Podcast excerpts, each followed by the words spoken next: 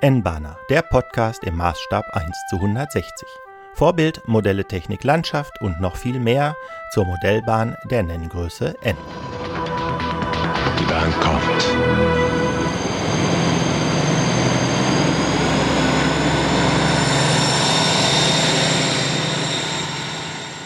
Zugbeeinflussung. Zugbeeinflussung. Zugbeeinflussung. Herzlich willkommen zu N-Bahner Folge 7 vom 1. September 2019. Mein Name ist Stefan Hoppe und heute geht es um die Zugbeeinflussung. Dazu ist es erforderlich, sich Gedanken über die eigenen Ziele beim Bau der Anlage zu machen. Will ich meine Anlage vollautomatisch zum Beispiel per Computer steuern? Soll die Anlage über Signale und dazugehörige Halteabschnitte gesteuert werden, die ich auf einem Stellpult bediene? Oder will ich eine Blocksteuerung über zum Beispiel Read-Kontakte oder Belegtmelder? Nun schauen wir erstmal, wie alles angefangen hat. Lange hatte man einen oder mehrere Trafos und alle Loks, die im Bereich dieses Trafos unterwegs waren, wurden durch den Trafo gesteuert.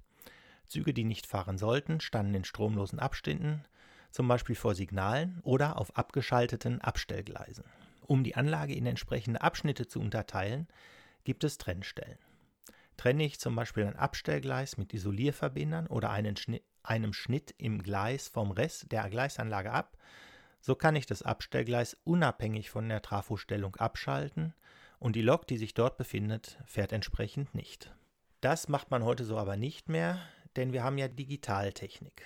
Die Digitaltechnik bietet nun die Möglichkeit, jede Lok über den eingebauten Decoder einzeln zu steuern, ohne dass man Trennstellen benötigen würde. Dazu habe ich schon in Folge 1 einiges gesagt. Warum braucht man dann aber möglicherweise trotzdem Trennstellen? Ob man die Trennstellen braucht, hängt davon ab, wie man seine Anlage betreiben möchte. Möchte ich eher der Lokführer sein, der mit dem Handregler eine Lok steuert? Oder bin ich der Fahrdienstleiter, der über ein Stellpult Weichen und Signale stellt und die Züge sollen dann an der Signalstellung orientiert fahren? Oder möchte ich sogar, dass mein Computer alles automatisch steuert und ich schaue zu, wie die Züge über meine Anlage brausen. Wie dem auch sei, je nachdem brauche ich Trennstellen oder eben nicht. Die Steuerung der Lok per Handregler, im englischen Walk-Around Control genannt, ist eine in den USA weit verbreitete Methode, seine Anlage zu betreiben. Diese Art der Anlagensteuerung macht man gerne in der Gruppe, wobei jedem Spieler eine Lok zugeordnet wird, die er steuert, und einer der Mitspieler übernimmt den Posten des Fahrdienstleiters und schaltet Weichen und Signale. Bei dieser Art des Betriebs braucht es überhaupt keine Trennstellen.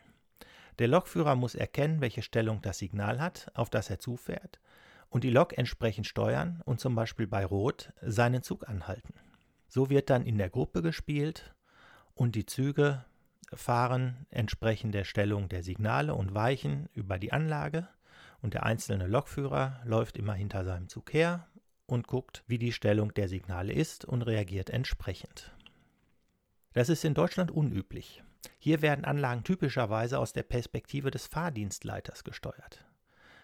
Dabei ist es aber zwingend nötig, dass der Zug vor einem haltzeigenden Signal automatisch anhält. Da hilft mir auch die Digitaltechnik nicht. Wird nicht am Regler gedreht, dann ändert sich die Geschwindigkeit der Lok nicht. Das lässt sich über Trennstellen und stromlose Abschnitte regeln. Nicht schön, aber wirkungsvoll ist es, wenn der Zug dann in den stromlosen Bereich fährt, der Abschnitt ist über Trennstellen entsprechend vom eigentlichen Fahrstrom getrennt, so bleibt die Lok stehen, da sie keinen Strom mehr erhält. Da spielt es eigentlich auch keine Rolle, ob sie mit einem normalen Trafo oder mit dem Digitalstrom gefahren wird. Nicht schön ist das deshalb, weil die Lok abrupt stehen bleibt. Der Strom ist weg, das Licht in der Lok, so es denn an war, geht aus und die Lok steht vor diesem Signal. Zum Wiederanfahren wird das Signal auf grün geschaltet. Das entsprechende Relais schaltet den Fahrstrom ein und der entsprechende Abschnitt wird wieder mit Fahrstrom versorgt. Die Lok fährt los. Je nachdem, was im Decoder eingestellt wird, fährt die Lok entweder mit der zuletzt eingeschalteten Geschwindigkeit los, das heißt, sie braust dann los, äh, je nachdem, was vorher eingestellt war, relativ zügig. Oder sie fährt langsam an und steigert die Geschwindigkeit, bis sie die vorher eingestellte Geschwindigkeit wieder erreicht hat. Das sieht dann schon viel echter aus, denn auch bei der großen Bahn fährt ja kein Zug abrupt mit, der, mit einer hohen Geschwindigkeit, sondern die Züge fahren langsam an und die Geschwindigkeit nimmt dann zu. Nun gibt es auch Möglichkeiten, die Züge langsam anzuhalten. Zum Beispiel von Lenz gibt es das ABC-System, auch Diodenbremsen genannt. Dabei wird der Halteabschnitt nicht ohne Spannung gelassen, sondern die Digitalspannung wird über eine Diodenschaltung ans Gleis gelegt, wodurch sich ein Amplitudenunterschied in der Digitalspannung zwischen dem positiven und der negativen Flanke ergibt, die der Decoder auswerten kann und was er als Bremssignal auswertet. Der Decoder bremst dann die Lok langsam ab, gemäß den Einstellungen im Decoder. Das kann man über die entsprechenden Konfigurationsvariablen, kurz CVs, äh, im Decoder einstellen, bis der Zug dann zum Stehen kommt. Das heißt, das Relais, das, das das Signal schaltet, schaltet gleichzeitig in dem entsprechenden Abschnitt entweder den normalen Digitalstrom auf, das ist bei grün der Fall, oder schaltet den Digitalstrom über die Diodenstrecke, das ist dann bei rot der Fall, und der Zug fährt dann, wenn er auf das Signal zufährt, nein, und der Zug wird dann langsamer, wenn er auf das Signal zufährt, bis er zum Stehen kommt. Hier empfiehlt es sich hinter dem Signal noch einen Stromlosabschnitt vorzusehen, der den Zug auf jeden Fall anhält, wenn die Bremskurve, die eingestellt ist, nicht ausreicht und er eigentlich weiterfährt. Hier braucht es also ein oder zwei abgetrennte Abschnitte, um die Züge entsprechend steuern zu können. Das gleiche gilt natürlich für den automatischen Blockbetrieb, bei dem der Zug die Einfahrt in den Block, in dem er sich selbst befindet, auf Rot stellt und den Block dahinter dann auf Fahrt stellt, sodass der nächste Zug in den nun freien Block einfahren kann, aber stehen bleiben würde, wenn er in den Block fahren würde, in dem sich der Zug noch befindet. Dieser Blockbetrieb wird zum Beispiel bei der MAK verwendet. Da ist unter dem letzten Wagen eines jeden Zuges ein kleiner Magnet, der einen Read-Kontakt betätigt, über den dann mit Relais die Blöcke entsprechend geschaltet werden. Auch hier gibt es natürlich Trennstellen, an denen die Züge halten, und zwar immer am Ende eines Blocks. Der Zug fährt also in den Block rein und kann dann in den nächsten Block nur einfahren, wenn der Block frei ist. Ansonsten ist am Ende des Blocks, in dem er sich aktuell befindet, ein Halteabschnitt. Und wenn er in den reinfährt und der Block noch nicht, der Folgeblock noch nicht frei ist, ist er stromlos und der Zug bleibt stehen. Wenn man möchte, dass das Ganze ein bisschen schöner aussieht, gilt auch hier, mit Diodenbremsstrecke lässt sich da der Zug auch langsamer abbremsen. Trotzdem empfiehlt es sich hier, und das haben wir auch so realisiert, dass nach der Diodenbremsstrecke auf jeden Fall noch ein Stromlosabschnitt kommt, der den nächsten Bereich in jedem Fall vor dem Einfahren des Zuges schützt. Diese Steuerungen lassen sich auch kombinieren. Ich kann also zum Beispiel meine Paradestrecke an der Anlagenfront über eine Blocksteuerung automatisch steuern und den Bahnhof steuere ich dann von Hand. Steht zum Beispiel dann ein Zug im Einfahrtsbereich des Bahnhofs und ich muss noch ein Bahnhofsgleis zuweisen und den Zug in den Bahnhof fahren lassen, so werden darauffolgende Züge nicht auf den Zug auffahren, weil ja der entsprechende Block noch nicht freigegeben ist. Habe ich den Zug nun in den Bahnhof fahren lassen, rücken die nächsten Züge nach.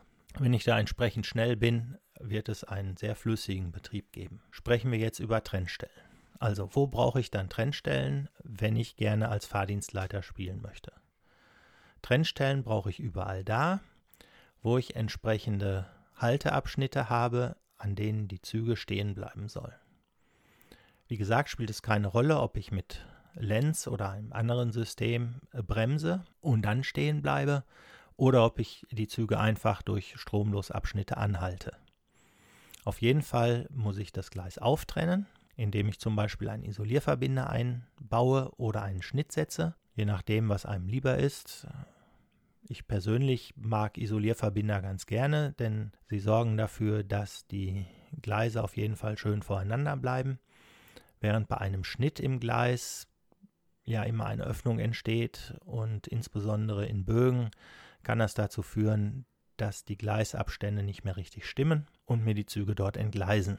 So, ich habe also vor meinem Signal einen entsprechenden Abschnitt, wo die Züge halten und der über Relais gesteuert ist. Dabei brauche ich immer nur eine Seite des äh, Gleises auftrennen, also nur eine Schiene. Welche das ist, muss ich vorher festlegen. Typischerweise benutze ich die Farben Rot und Schwarz für meinen Digitalstrom und die Seite, die schwarz ist, die geht immer durch und die Seite, die rot ist, die wird entsprechend getrennt und das DCC-Signal wird dann auch entsprechend über Relais an die Trennstellen äh, geleitet. Genau erklärt ist das Ganze auf den Seiten des ähm, digitalbahn.de, also www.digital-bahn.de, findet ihr in den Show Notes. Unter Lens ABC ist es mit dem Diodenbremsen erklärt, von dem ich eben gesprochen habe. Die dritte Möglichkeit der Anlagensteuerung ist die per PC. Das ist das, was ich favorisiere. Ich persönlich fahre dann mit Rockrail. Auch hier brauche ich Trennstellen, die haben aber eine andere Aufgabe die dienen nicht dazu, den Zug aktuell immer anzuhalten, sondern die, sie dienen auch der Zugverfolgung. Das heißt, der Computer muss ja wissen, wo der Zug ist und das funktioniert über Rückmelder. Trennstellen brauche ich dann, wenn ich Rückmelder verwende, die zum Beispiel über Stromfühler funktionieren. Das ist das, was ich verwende. Ich nehme Stromfühler, habe dann meine ganze Anlage in einzelne Bereiche ähm, aufgeteilt und der Strom fließt immer über einen Stromfühler ins Gleis oder zum Gleis und in die Lokomotive. Befindet sich nun in dem entsprechenden Bereich eine Lokomotive, fließt ein Strom, der Stromfühler erkennt das und meldet das an den Computer. Bei diesem Verfahren brauche ich mehr Trennstellen, weil ich entsprechend die Abschnitte brauche. Bei Rockrail zum Beispiel brauche ich einen Enter und einen Inmelder, um einen Block zu realisieren. Das heißt, meine ganze Anlage funktioniert nach einem Blocksystem und jeder Block besteht aus mindestens zwei Meldern, einem Enter-Melder und einem In-Melder. Das stimmt nicht ganz. Ich kann auch mit einem Melder arbeiten. Dann habe ich einen Enter-to-In-Melder und dann kommt noch eine Zeitkomponente dazu. Das ist aber zumindest bei Rockrail nicht so empfehlenswert. Es gibt wohl Steuerungssoftware, die da besser mit umgehen kann. Für Rockrail ist das nicht so toll. Es empfiehlt sich, einen, mindestens einen Enter und einen In-Melder zu haben.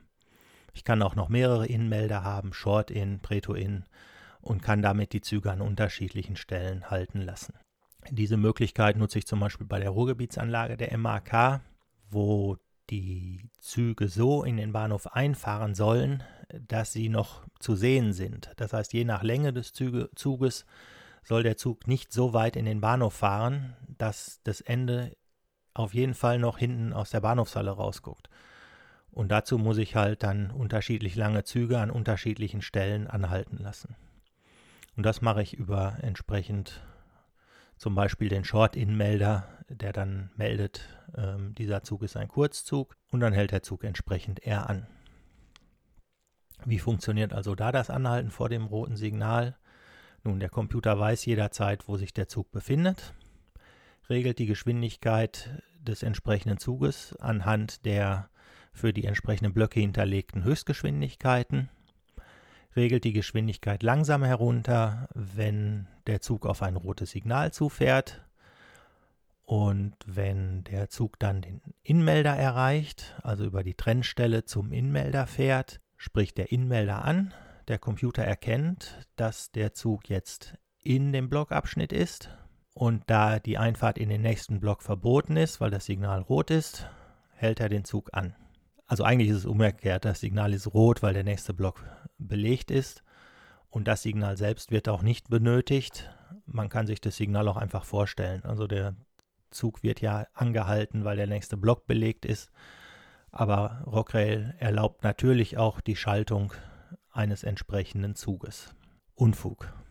Rockre erlaubt natürlich auch die Schaltung eines entsprechenden Signals, sodass der Signalbegriff zu der aktuellen Fahrsituation passt. Also Halt bei Rot, für Fahrt wird dann grün angezeigt und es kann auch grün-gelb für Langsamfahrt angezeigt werden. Was bedeutet das nun für die Planung eurer Anlage? Nun, zunächst müsst ihr euch darüber im Klaren werden, wie ihr eure Anlage steuern wollt. Wollt ihr alles von Hand machen? Dann braucht ihr keine Trennstellen. Ihr könnt einfach Signale aufstellen, die über Kippschalter geschaltet werden. Eine Stellung rot, andere Stellung grün. Weichen könnt ihr von Hand schalten. Also entweder über einen entsprechenden weichen Antrieb und dann entsprechende Taster oder auch richtig von Hand einfach über ein Bautenzugsystem oder ähnliches, womit ihr vom Anlagenvorderrand die Weiche umstellt. Das könnt ihr euch mal angucken. Insbesondere kleinere Rangieranlagen werden äh, zum Teil so gesteuert. Das sieht man dann äh, auf Ausstellung. Dann gibt es vorne äh, kleine Ziehknöpfe dran, wo die ähm, Betreiber der Anlage die Weichenstellung einfach überziehen, rausziehen der Knöpfe oder reindrücken der Knöpfe einstellen. Das ist in N nicht so üblich. Bei größeren Spurweiten wird das viel gemacht. Bei Spur 0 zum Beispiel sieht man das sehr häufig. Ne, da hat man eine schöne Rangieranlage in Spur 0 und dann sind vorne die Knöpfe dran, wo die Leute ziehen oder drücken und damit einen Bautenzug betätigen, der die Weiche entsprechend schaltet.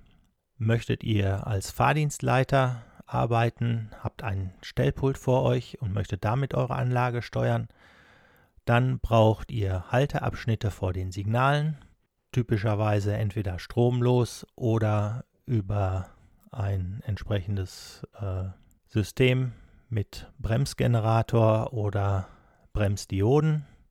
Ich würde da die Bremsdioden von Lenz empfehlen, also nach dem Lenz ABC-System. Das ist billig, das lässt sich gut einbauen und es arbeitet auch mit einer Vielzahl von Decodern zusammen und hat sich also in der Praxis schon sehr bewährt. Was braucht ihr dann? Dann sollten auch eure Weichen elektrisch geschaltet sein, denn sonst wird das doch schwierig. Man möchte dann doch einfach am Stellpult die entsprechenden Knöpfchen drücken, um die Weichen und die Signale entsprechend zu stellen. Trotzdem braucht ihr natürlich einen Handregler, mit dem ihr die einzelnen Züge steuern könnt. Denn die Geschwindigkeit der einzelnen Lokomotiven muss ja entsprechend eingestellt werden. Sind sie auf der Hauptstrecke unterwegs, kann man die Geschwindigkeit sicher so eingestellt lassen. Aber spätestens, wenn man dann eine Lok doch mal in einen Abstellbereich rangieren möchte oder ähnliches, muss man zum Handregler greifen und die Geschwindigkeiten entsprechend anpassen. Auch wird man nicht in jedem Bereich über entsprechende ähm, Halte- bzw. Bremsabschnitte fahren, sondern im Rangierbereich zum Beispiel wird man auch auf Sicht fahren, also einfach per Handregler die Lok entsprechend steuern und dann zum Beispiel im Rangierbereich abstellen. Während auf der Hauptstrecke vielleicht sogar eine automatische Blocksteuerung zum Einsatz kommt, man dort aber auf jeden Fall einfach über Signalsteuerung die Züge steuert und sie zwischen den Signalen einfach mit der im Digitalsystem eingestellten Geschwindigkeit vor sich hinfahren. Ja, Computersteuerung. Hier braucht es auf jeden Fall einen ganzen Schwung Trennstellen, weil es für die entsprechenden Blöcke Melder braucht. Enter-Melder, In-Melder. Was kann ich damit machen? Hier gibt es auch mehrere Möglichkeiten. Es gibt den vollautomatischen Betrieb, bei dem der Computer sich um alles kümmert. Er fährt die Loks also an und hält sie wieder an, wenn das Signal rot ist oder der nächste Block belegt ist. Man kann aber auch zum Beispiel halbautomatisch fahren. Dann kümmert sich der Computer um das Stellen von Weichen und Signalen und man selbst spielt den Lokführer und steuert seine Lok mit dem Handregler über die Anlage und ist dann selber dafür verantwortlich, den Zug entsprechend in der Geschwindigkeit zu regeln und vor den roten Signalen anzuhalten. Fährt man über ein rotes Signal, wird der Computer den Strom abschalten, um Unfälle zu vermeiden. Ihr seht, es ist gar nicht so einfach, sich darüber im Klaren zu werden, wie man das mit den. Ist mein Bild weg hier. Das war uncool. Jetzt hat hier äh, der Bildschirmschoner zugeschlagen. Das habe ich ja lange nicht gehabt. Okay, also, das ist alles gar nicht so einfach mit dem Halten vor dem roten Signal. Je schöner das aussehen soll, desto aufwendiger ist es. Ich persönlich fahre mit dem Computer und lasse den sich um alles kümmern. Bei mir ist der Spielspaß darin, den Computer zu programmieren, die Züge einzurichten, die Züge entsprechend einzumessen und sie dann mit vorbildgerechter Geschwindigkeit auf die Anlage zu schicken. Aber das ist jedem überlassen und ich hoffe, dass euch meine Ausführungen geholfen haben, ein bisschen rauszufinden, was ihr machen wollt und wie ihr eure Anlage am besten aufbaut. Denn eins ist klar, die Trennstellen, also der Einbau der Isolierverbinder oder wo ich die Schnitte setze, insbesondere bei der Einbau der Isolierverbinder, will bereits bei der Planung berücksichtigt sein, denn im Nachhinein kann ich eigentlich eine Trennung nur noch durch Aufschneiden des Gleises machen und nicht mehr so ohne weiteres einen Verbinder einbauen. Ja, ein ganz wichtiger Hinweis noch, wenn ich über Schaltpult fahre, dann kann ich die Weichen auch direkt schalten, indem ich einfach die ähm, Weichenschaltspannung vom Trafo auf die entsprechende Weiche gebe. Wenn ich aber mit dem Computer fahren möchte, dann brauche ich zwingend einen Weichendecoder, der es erlaubt, über das DCC-Signal auch die Weiche zu stellen, damit der Computer mit seinen Digitalinformationen die Weiche auch umschalten kann. Ja, ich hoffe, dass euch meine Ausführungen helfen und ihr damit eure Anlage gut planen könnt. So, kommen wir zu den Terminen. Ich verzichte heute darauf, euch die Termine vorzulesen. Stattdessen gibt es Links in den Show Notes. Es ist jede Menge los, sowohl auf der Seite des AK Rheinlandbahnen gibt es in der Terminübersicht an jedem Wochenende des September irgendwas, was man besuchen kann, als auch bei den Terminen des MOBA in Deutschland. Ein Termin am anderen, 7. 9. Sommerfest in Remchingen, Modellbahnbörse in Wolfsweiler, für viele Märklinisten sicher interessant vom 13.09. bis 15.09. in Göppingen, die 36. internationale Modellbahnausstellung mit Märklin-Tagen. Und so geht das weiter. Schaut euch das an, guckt, ob für euch was dabei ist. Es gibt wirklich jede Menge Termine im September. Das macht keinen Sinn, dass ich die jetzt alle vorlese. Interessant ist vielleicht, am 8.9. ist Tag des offenen Denkmals. Da könnt ihr mal schauen, ob bei euch in der Nähe ähm, auch Angebote von Modellbahnclubs gemacht werden oder von Eisenbahnclubs und ob da für euch auch was Interessantes dabei ist. So öffnet der ECE e Euskirchen seinen Lokschuppen in Euskirchen an der Oststraße 2a bei freiem Eintritt von 11 bis 17 Uhr.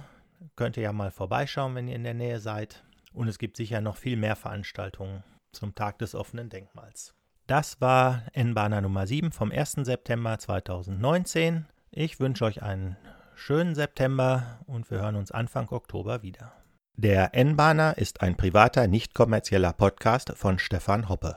Über Kommentare und Anregungen von euch würde ich mich sehr freuen.